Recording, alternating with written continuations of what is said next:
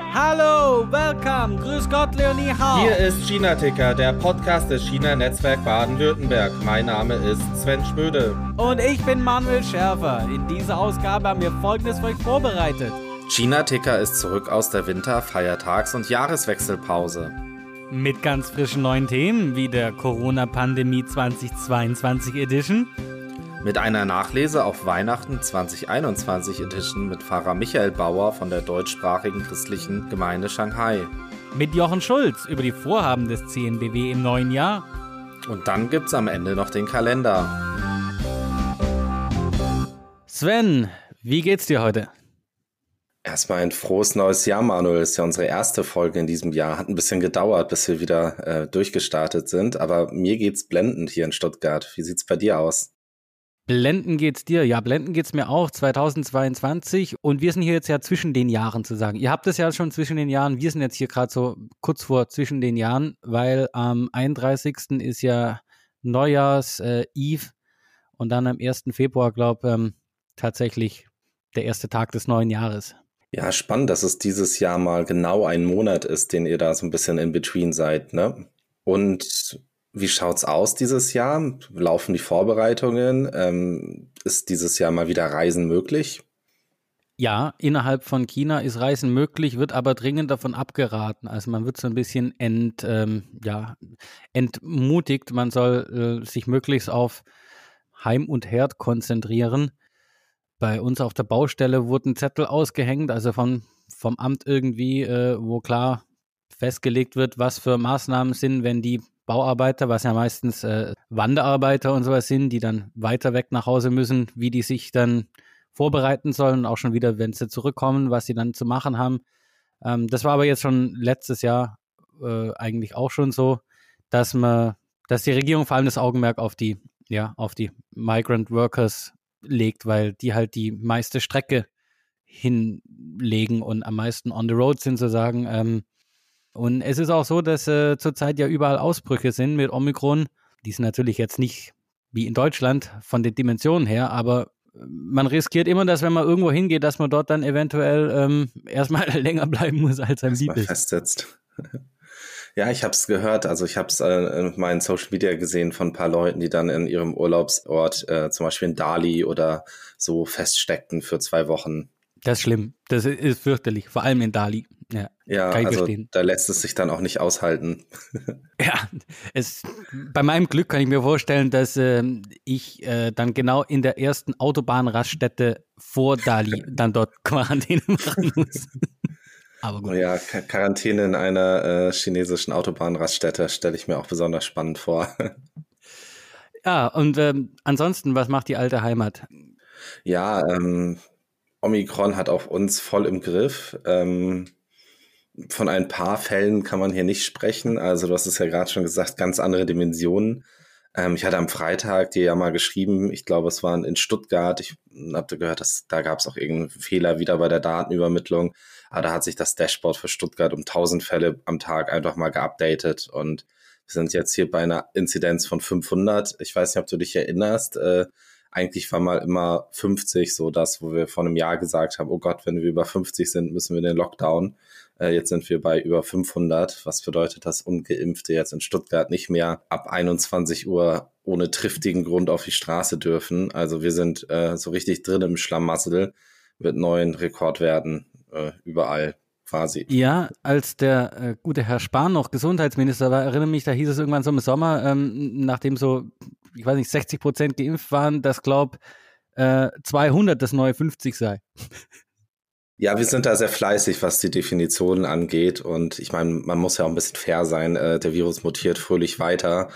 Und äh, ich finde, da ist es okay, dass die Politik da ähm, Klassifizierungen, Grenzwerte auch anpasst. Aber wenn man sich dann überlegt, also die Zahlen für Deutschland noch nicht so in der Form gelesen, aber in London waren ja dann auf einmal 20 Prozent der Menschen in London gleichzeitig infiziert das ist dann ja schon irgendwie ein bisschen scary, wenn man so darüber nachdenkt, wie viele das dann einfach sind.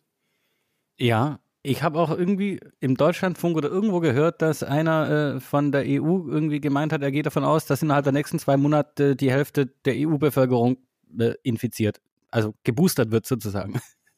Ja, das war der ähm, Chef der Europasparte der Weltgesundheitsorganisation, der das äh, gesagt hat. Und die WHO warnt ganz stark davor, dass die Zahlen in Westeuropa so hoch sind, ähm, weil da natürlich befürchtet wird, dass ja je mehr Menschen infiziert sind mit dem Virus, desto mehr neue Mutationen wieder auftreten können. Endlich mal eine europäische, eine EU-Mutante. Ich meine, nachdem äh, die Briten äh, sich hier da ähm, ja schon mal Delta Nee, Delta kam aus, äh, aus Indien, glaube ich. Waren die Briten, ja, waren, glaube ich, die erste, war die erste äh, ich, ich Variante, glaube, es die war Beta. Hat. Ja, äh, Beta. Aber ich bin mir, ich, ich habe auch irgendwann den Überblick über das griechische Alphabet verloren, muss ich gestehen. Und ja, ähm, eine ne Variante Made in Germany wäre auf jeden Fall nichts, äh, worauf wir stolz sein könnten. Tja, du, Varianten und äh, Zahlen und ähm, ja, was soll man sagen? Äh, spannend, jetzt weil es steht ja die Olympiade an. Deswegen ist hier auch alles gleich nochmal doppelt und dreifach äh, gesichert und vorsichtig, würde ich mal sagen. Und wenn wir uns schon über Grenzwerte und Daten und so unterhalten, da ist gerade sehr spannend, international, was hier ähm, im Inland mehr oder weniger überhaupt nicht existiert in den, in den, ja, in den News. Diese äh, CT-Wert-Diskussion, äh, die da äh, der Herr Mayer irgendwie vom Deutschen Ski-Alpin-Verband gemeint hatte, äh, dass es da unterschiedliche Grenzwerte gibt. Und ich weiß, ich hatte dich ja mal äh, gefragt, ich kannte vorher diesen mhm. CT-Wert gar nicht und bin ganz baff, dass es da unterschiedliche Standards gibt und man sozusagen in Deutschland äh, negativ in Flieger einsteigt und äh, zehn Stunden später positiv in China ankommt. Ja, also ich hatte den, den Begriff CT-Wert auch schon mal gehört und äh, auch schon vor längerer Zeit mal was darüber gelesen. Aber das, was der Herr gesagt hat, ähm, dass es diesen Unterschied zwischen Deutschland und China da gibt, das äh, war mir auch neu. Aber wie du sagst, es erklärt ja diese ganzen äh, Fälle, wo man sich fragt, wow, ähm, ist es so viel schlimmer geworden mit der Nachweisbarkeit während des Fluges ähm, auf einmal, dass sie jetzt von ähm, negativ auf positiv gesprungen sind. Ich glaube, der Hintergrund ist, dass dieser CT-Wert, je geringer die Viruslast, desto höher der Wert. Also ähm, andersrum, als man es vielleicht denken würde. Und ich glaube, die Werte waren ja 30 und 40, dass äh, bei einem höher als 30 gelegenen CT-Wert man in Deutschland als negativ gilt, aber in China diese Schwelle erst 40 ist. Und das einfach äh, bedeutet, dass Leute, die in Deutschland schon als genesen und nicht mehr ansteckend gelten, in China leider immer noch als positive Fälle gelten und dann gleich ein Quarantäne gesteckt werden, beziehungsweise in Krankenhausquarantäne sogar, oder?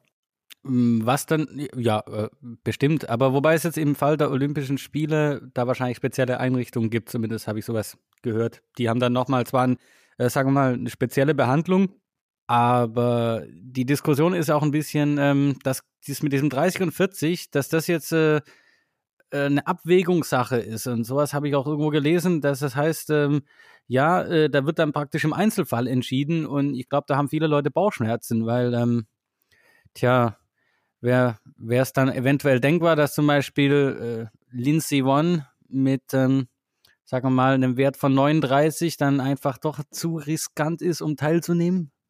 Könnte man vermuten. Weiß nicht. Vielleicht sehe ich schon wieder Dinge, die es nicht geben darf. Also es ist dann natürlich nochmal gefährlicher, wenn das Ganze wieder politisiert werden würde, ähm, je nachdem, welchen CT-Wert man hat und das dann vielleicht als, äh, ich will jetzt nicht Ausrede sagen, weil es ist ja schon, ja, man, man hatte dann ja auf jeden Fall den Virus in einer Form.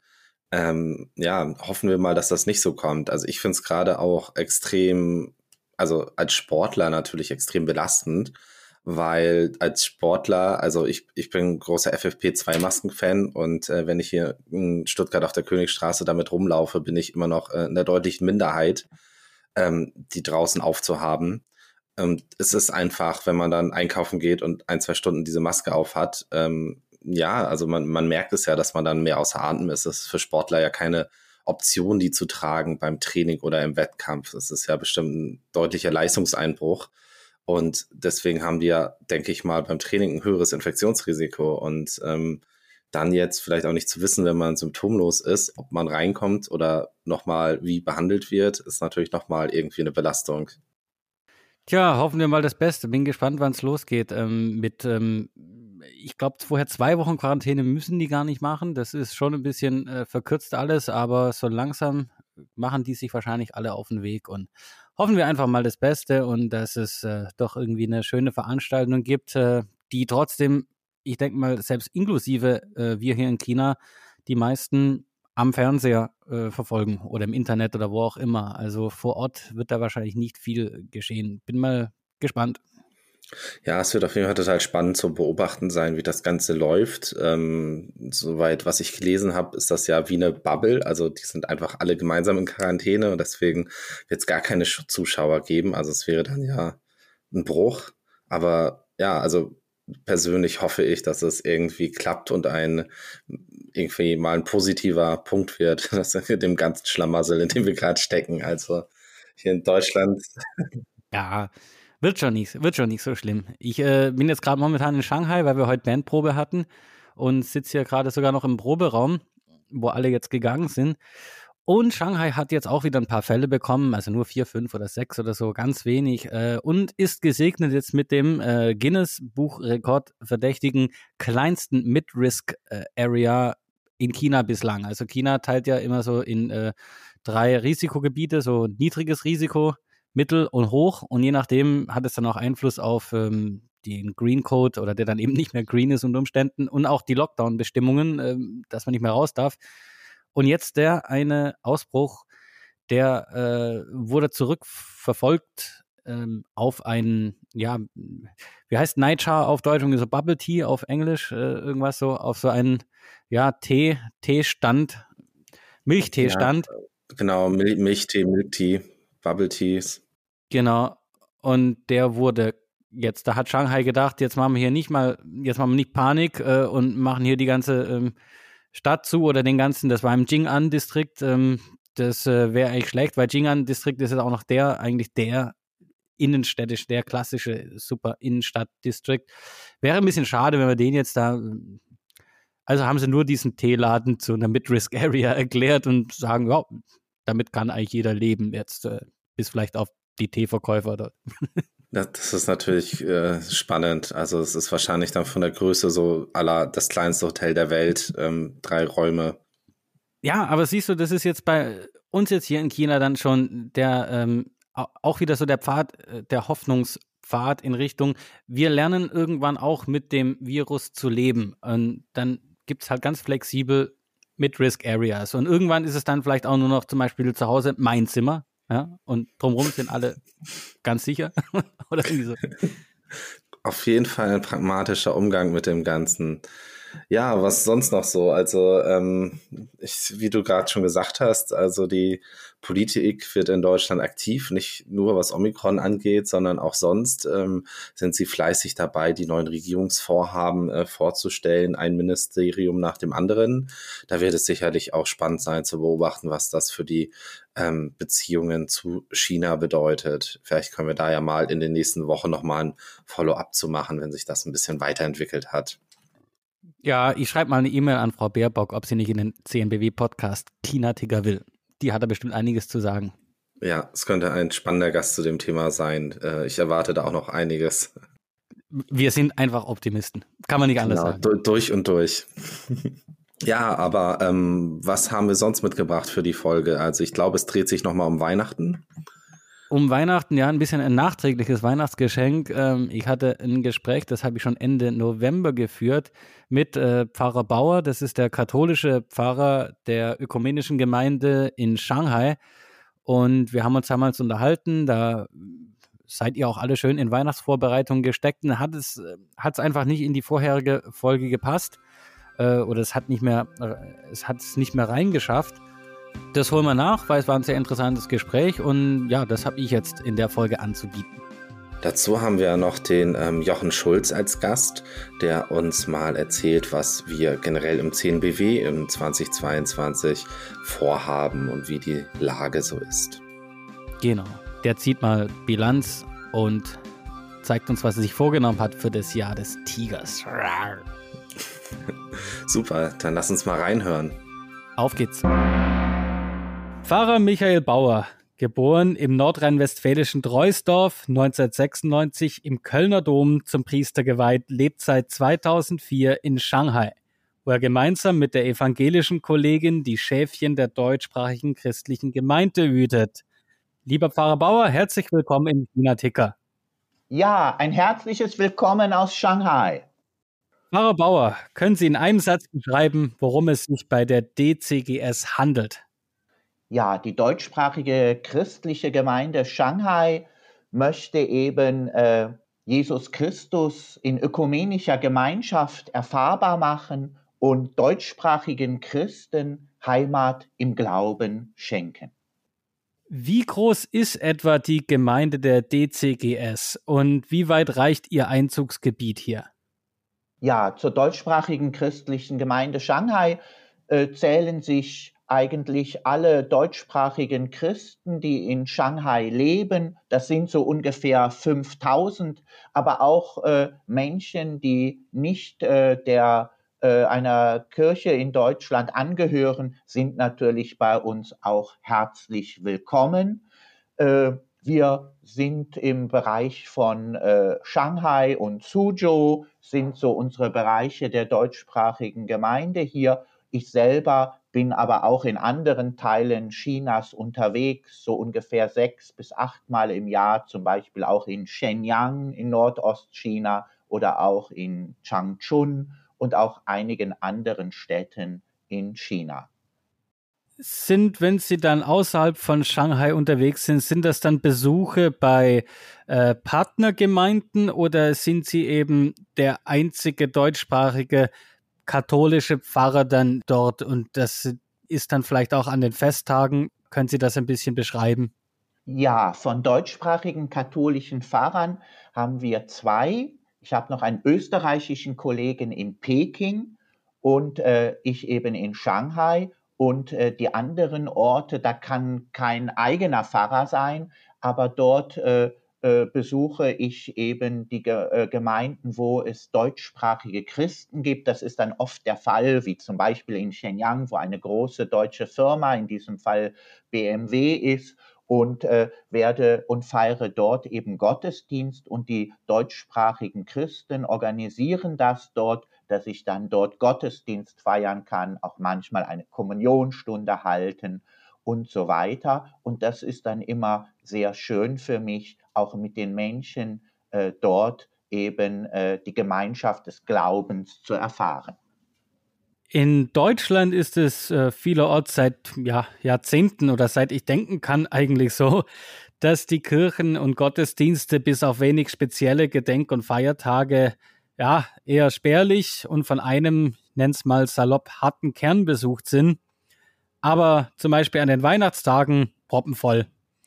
Ähm, verhält sich das in Shanghai ähnlich? Ja, als ich kam 2004, waren wir nur so 10, 15 Leute beim Gottesdienst und da sind wir gerade in den ersten Jahren doch sehr gut gewachsen und äh, es hat sich jetzt auf einem ganz ordentlichen Niveau stabilisiert, unser Gottesdienstbesucherzahl und wir sind so zwischen 60 und äh, 100, 120 Leute bei normalen Gottesdiensten. Bei großen Festen, ganz besonders an Weihnachten, sind wir äh, aber 400 äh, bis 600 Gläubige und ähm, Sonst war es aber immer so in Shanghai, dass äh, um Weihnachten ganz viele Familien in die Heimatländer gereist sind oder woanders in Asien oder Ozeanien Urlaub gemacht haben und dass viele zum Gottesdienst kamen, wie Studenten, Praktikanten oder auch äh, Leute, die sonst nicht so kommen.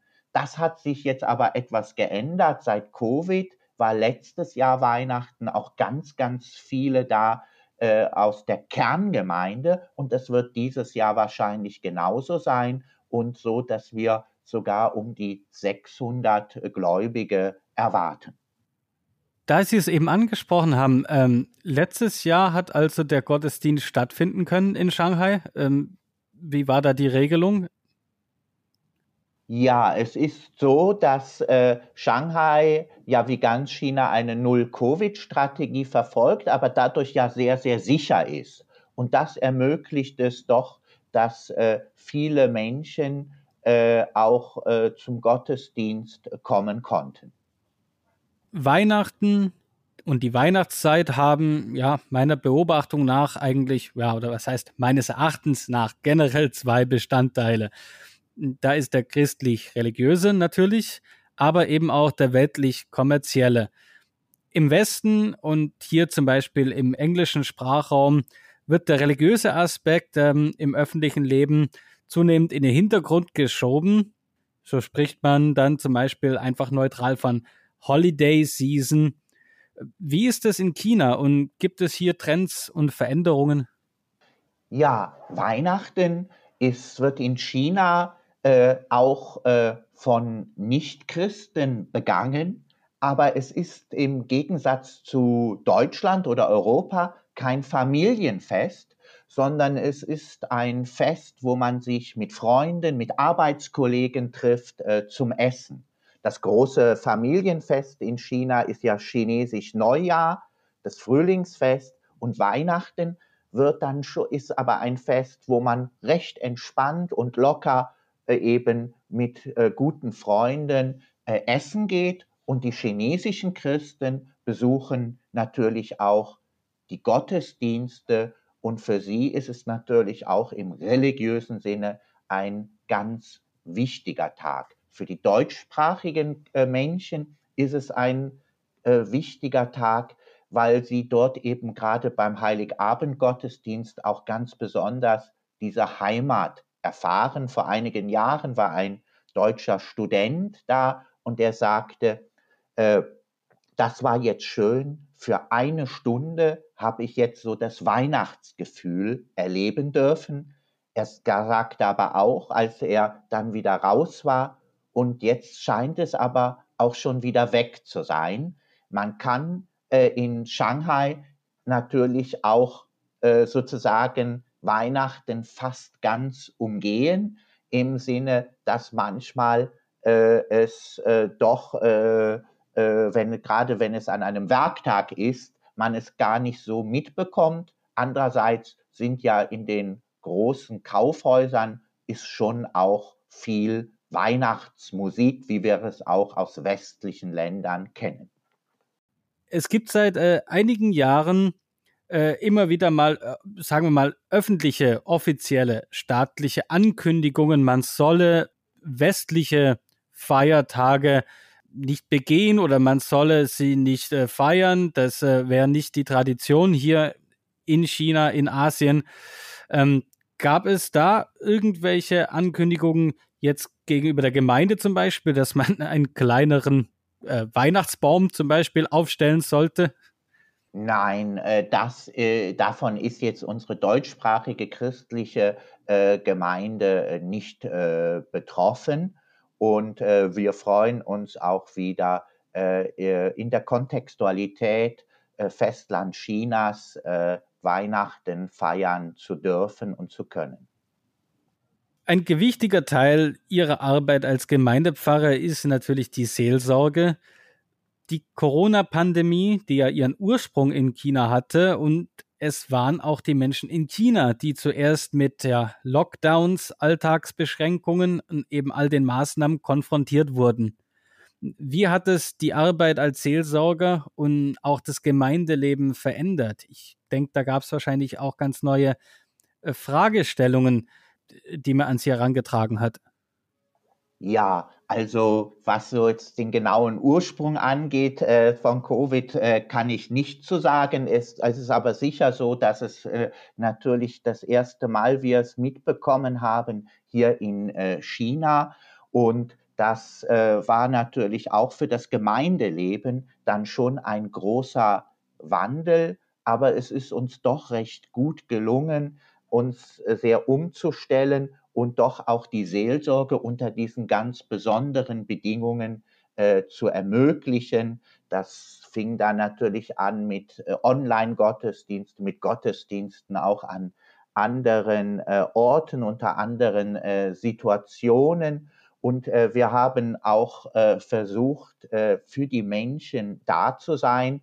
Und es gab natürlich besondere Situationen, zum Beispiel Menschen aus der Gemeinde, die erfahren haben, dass nahe Angehörige in den deutschsprachigen Heimatländern schwer erkrankt oder verstorben sind und haben versucht, dann auch dort ganz besonders für diese trauernden Angehörigen da zu sein.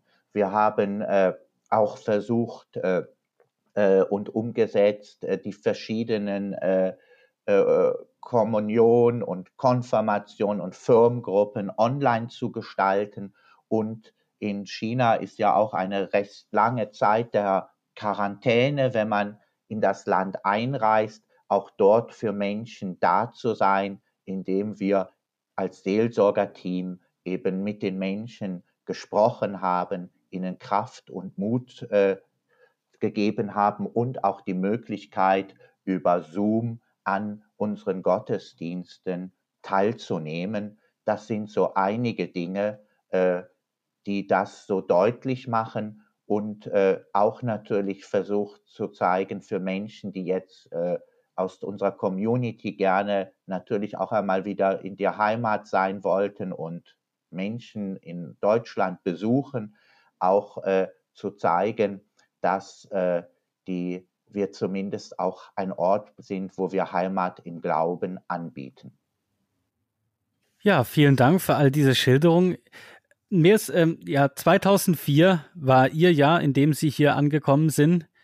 Ich selber bin auch 2004 angekommen, damals noch als, ähm, als Auslands- oder Austauschstudent. Ich sollte eigentlich nur ein Jahr bleiben. Das ähm, hat nicht ganz funktioniert, wie man merkt. Wie lange waren denn Sie selbst schon nicht mehr zu Hause? Sind Sie früher regelmäßig auch nach Hause, nach Deutschland äh, geflogen? Familie, gibt es da kirchliche Dinge, die man machen muss? Und ähm, haben Sie es während der Pandemie einmal geschafft? Ja, ich selber bin während der Pandemie äh, nicht nach Deutschland geflogen und äh, die äh, war das letzte Mal Anfang Januar 2020 äh, in Deutschland also kurz vor Ausbruch äh, der Pandemie, so im größeren Rahmen, und äh, bin sonst äh, einmal in der Regel äh, in Deutschland äh, auf Heimaturlaub. Und äh, es ist, bin damit in einer Situation von relativ vielen unserer Gemeindemitgliedern, die auch in dieser Zeit nicht nach Europa reist, gereist sind. Eine vielleicht nicht ganz jetzt ernst gemeinte Frage, aber lieber äh, Pfarrer Bauer, wann erwarten Sie denn den ersten Papstbesuch, den Sie dann natürlich organisieren dürfen? Ja, also zum ersten würden den mit Sicherheit andere organisieren. Das wäre natürlich eine äh, sehr, sehr große Freude für die äh, chinesischsprachigen äh, Christen, wenn das äh, möglich wäre. Ob es in den nächsten Jahren dazu kommt, äh, ist äh, eher unwahrscheinlich, aber andererseits für Gott ist kein Ding unmöglich und China und Shanghai im Besonderen ist ja auch immer wieder für Überraschungen gut. Also warten wir mal ab, vielleicht kommt es doch eher, als ich es erwarten würde. ein sehr, sehr schönes Schlusswort. Ich bedanke mich ganz herzlich für das Gespräch und äh, wünsche uns allen schon mal eine schöne Adventszeit und ähm, ich bin guter Dinge, dass wir uns dann am oder um den Heiligabend auch kurz sehen. Das wäre natürlich ganz, ganz wunderbar und liebe Grüße auch an die Zuhörer und Zuhörerinnen äh, in Deutschland und auf der ganzen Welt. Hallo Jochen, äh, willkommen zurück im China-Ticker. Ja, hallo Sven, vielen Dank. Freut mich, dass ich heute dabei sein kann. Ja, auch liebe Grüße von meiner Seite aus, hier im, von der anderen, nicht ganz Seite der Welt. Herzlich willkommen, Jochen, mein Vorstand, Geschäftsführer. Jochen, du bist ja, ähm, wie unsere Hörer wahrscheinlich wissen, der Geschäftsführer des CNBWs. Wie war denn für dich das letzte Jahr und äh, das erste richtige Jahr für den CNBW und als Geschäftsführer? Ja, ähm, danke Sven. Also das erste richtige Jahr, wie ihr richtigerweise sagt, äh, war super interessant, super viel Spaß gemacht und ich glaube auch, es war auch sehr, sehr erfolgreich. Also es ist ja so, wir haben uns im Juli 2020 ja gegründet und äh, nach diesen ganzen anfänglichen Tätigkeiten, die man so macht als Verein, sind wir auch erst so richtig äh, im Laufe des Jahr 2021 tätig geworden und konnten auch eigentlich ab April erst Mitglieder aufnehmen. Von dem her, es war ein intensives Jahr, es war ein tolles Jahr. Ich habe ähm, ja, viele tolle Dinge gemacht, viele tolle Gespräche geführt und ähm, jetzt wir haben es ja Mitte Januar, so in der Nachhineinbetrachtung haben wir auch super tolles Feedback bekommen. Also die Intention, die wir hatten im, im letzten Jahr ähm, zu zeigen, dass wir da sind, ähm, Aufmerksamkeit zu generieren und ähm, auch die Expertisen, die wir haben, zu transportieren, ähm, sind voll in Erfüllung gegangen und ja, es war ein erfolgreiches Jahr, intensives Jahr und ich freue mich äh, quasi mit dem Drive jetzt auch weiterzumachen in dem Jahr.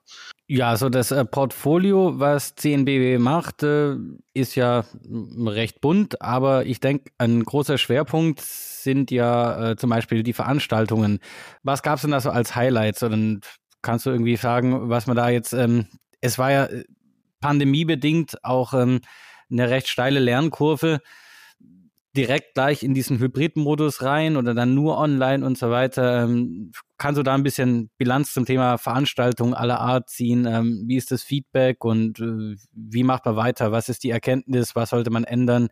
Äh, solange sich jetzt ja erstmal die, die Rahmenbedingungen nicht großartig ändern. Danke, Manuel. Also wir hatten ehrlich gesagt im letzten Jahr ähm, keine Veranstaltung im Hybridmodus, außer zweien. Ähm, und ähm, die konnten dann sozusagen in Präsenz in, nur auch in China stattfinden. Also wir hatten wirklich die Herausforderung, dass wir gestartet sind zu einer Zeit mit Covid, ähm, als es eigentlich unsere ganzen Planungen durcheinander geworfen haben. Das heißt, wir mussten von Anfang an irgendwie anders agieren und flexibel sein. Und das, auch was wir im Rahmen vom Netzwerk, also das Netzwerk und Kennenlernen, ähm, ähm, neue Wege finden oder andere Wege finden und das war jetzt halt nur virtuell. Und jetzt ganz konkret zu den Veranstaltungen. Also wir haben viele Veranstaltungen gehabt in unterschiedlichen Formaten. Äh, wir haben das auch jetzt bewusst so gemacht gehabt, um mal ein bisschen zu lernen und zu schauen, was denn, was denn, was denn so ankommt und was, was so von, von Themen, aber auch von Formaten her funktioniert und ähm, aber auch immer mit dem Aspekt, wir müssen das Rad nicht neu erfinden.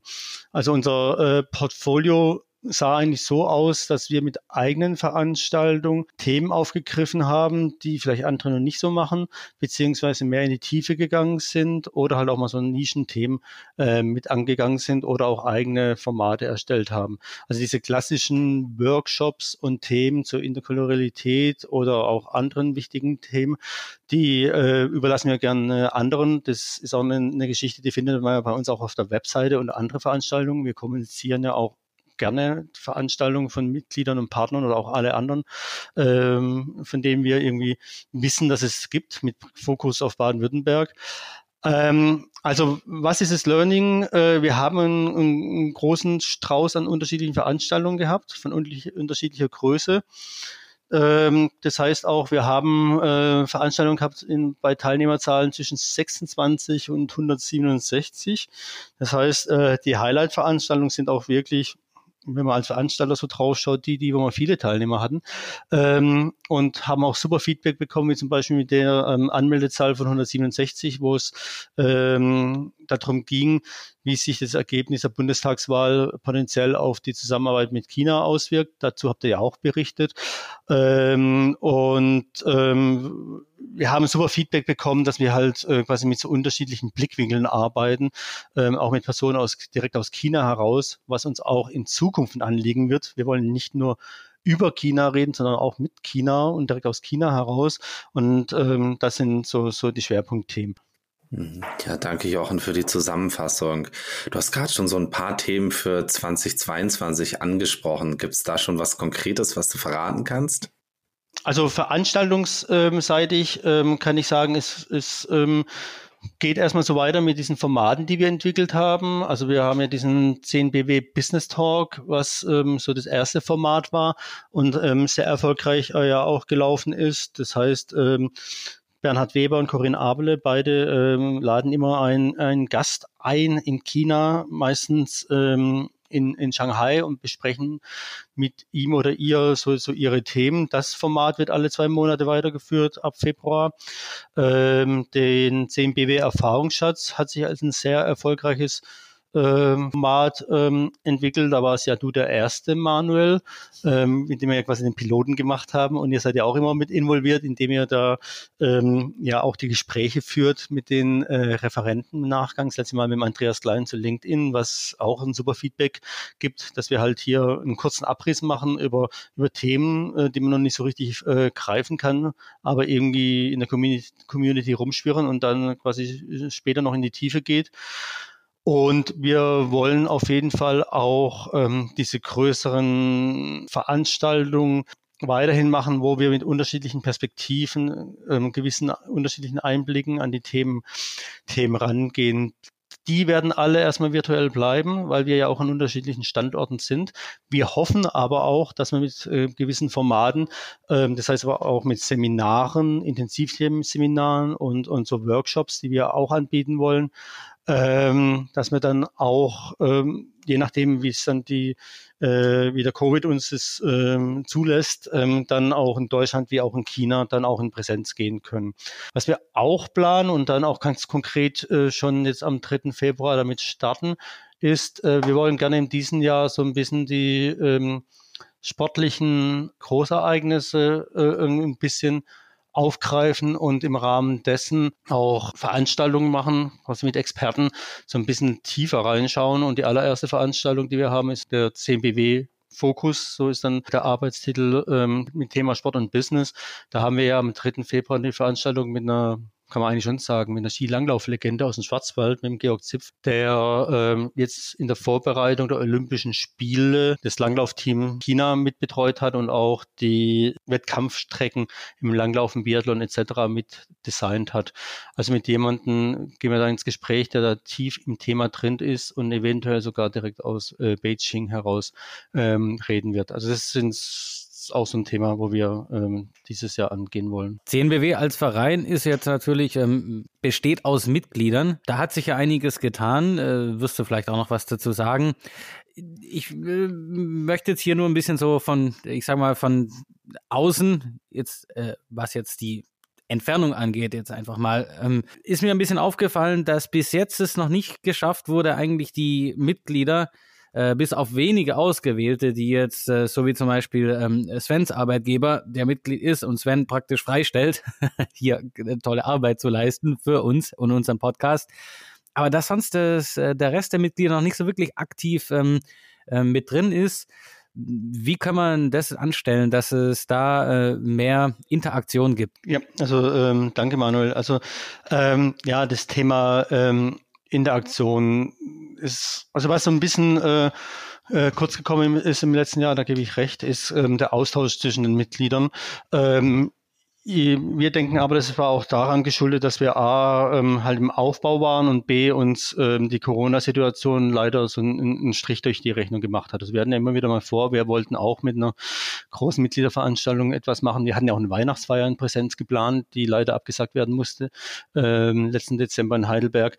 Also wir, wir wollen ähm, schon verschiedene oder eigentlich äh, schon schauen, dass wir so ein Format aufstellen, wo wir uns ähm, regelmäßig als Mitglied austauschen. Wenn es jetzt halt nicht in Präsenz geht, wird es äh, wird es ein virtuelles Konzept werden. Aber ansonsten ist es schon auch so, dass wir gerne die Mitglieder einladen, dass sie sich ähm, aktiv bei uns einbringen, weder in die Best bestehenden Formate, die wir haben, beziehungsweise auch gerne mit, mit Ideen, äh, mit neuen Ideen, bei denen wir dann auch äh, schauen werden, inwieweit es denn funktionieren kann und ob es dann auch dann umgesetzt werden kann.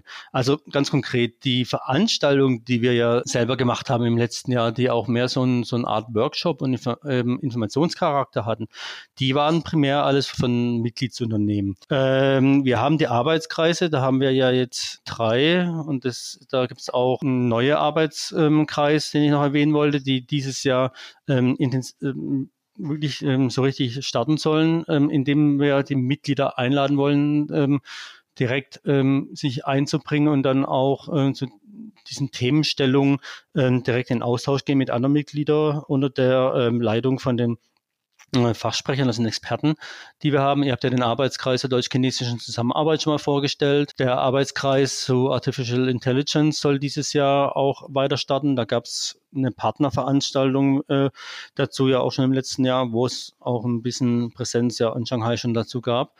Und ähm, es wird neu geben und der, oder den gibt's neu und da wird, ist geplant, im Februar auch mit einem Treffen zu starten zu Sino German Corporate Communications. Wir haben neu auch seit diesem Jahr die äh, sogenannten Young Leaders. Das heißt, wir, das ist kein neues Format, das haben andere ähnliche Organisationen auch, aber wir haben auch hier schon einen Impuls von der Mitgliederseite aufgenommen, dass ähm, junge Führungskräfte ein bisschen anderen Themen haben, ein bisschen anderen Fokus auf gewisse Themen und ähm, in dem, dass sie sich selber ähm, auf einer anderen Ebene austauschen wollen oder auch andere Informationsveranstaltungen oder Content bekommen wollen. Und das ist ein Beispiel auch davon, das ist ein Impuls, den wir aufgenommen haben aus den Mitgliedern heraus, haben es dann geprüft, ob das denn Sinn macht, ob wir dann quasi auch für die Mitglieder was anbieten können und äh, haben uns entschlossen, das aufzusetzen. Und das andere, Manuel, das hast du ja selber genannt gehabt gerade, der Podcast ist auch so ein Impuls, äh, der ja von euch kam. Äh, ist man darf man ja nicht unterschlagen, du bist ja auch Mitglied und äh, dein Arbeitgeber, also das, wo quasi ihr beide ja auf uns zukamt und wir gesagt haben, das ist ein, eine super Idee und wo wir auch gerne den Impuls von Mitgliedern mit aufgenommen haben.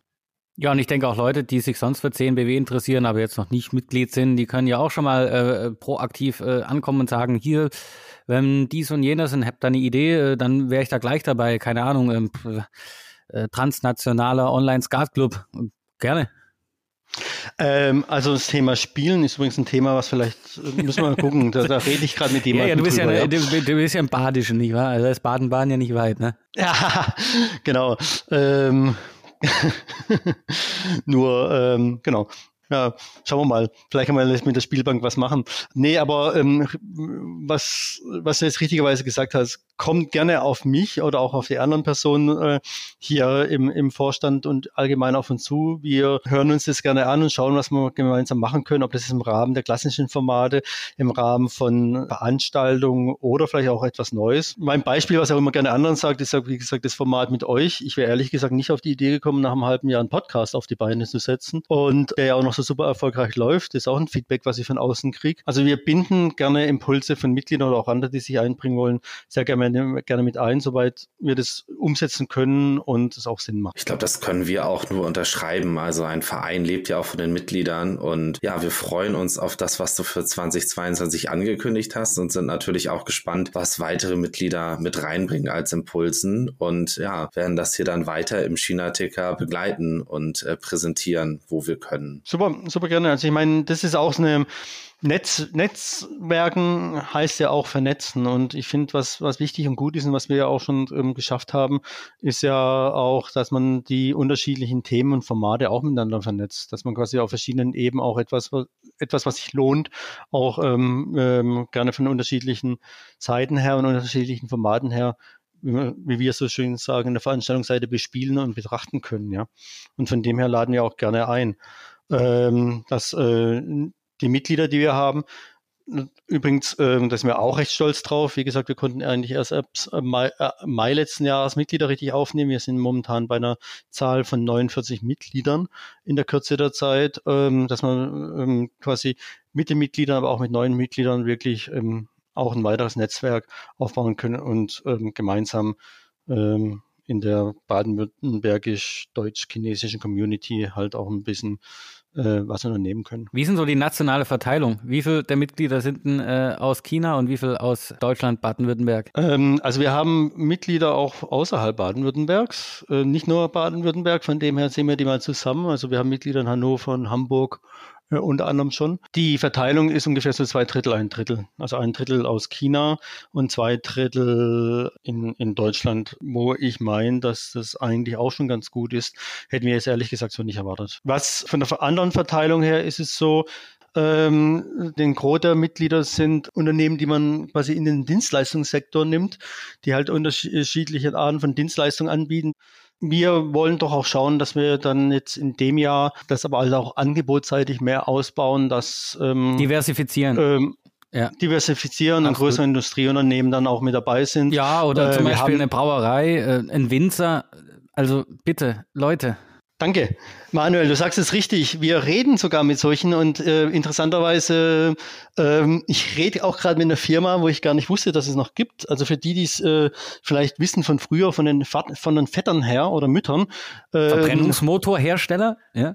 Nein, Rothändle und Rival äh, sind ähm, Zigarettenmarken gewesen aus dem Badischen und da gibt's sogar noch äh, Überbleibsel davon und da rede ich sogar mit dem Unternehmen. Also es können, können verschiedene Bereiche sein, aber auch, und da sind wir auch, äh, wir sind auch Partner für Kommunen und ähm, Hochschulen und Forschungseinrichtungen. Also wir haben ähm, eine, eine, eine Stadt schon als Mitglied, wie aber auch Universitäten wie Tübingen und die Zeppelin-Universität in Friedrichshafen. Super. Also, also ich wollte einen Brauer und Winzer und du bringst mir Ernte 23. Super. Ja, jetzt muss ich Rauchen halt wieder anfangen.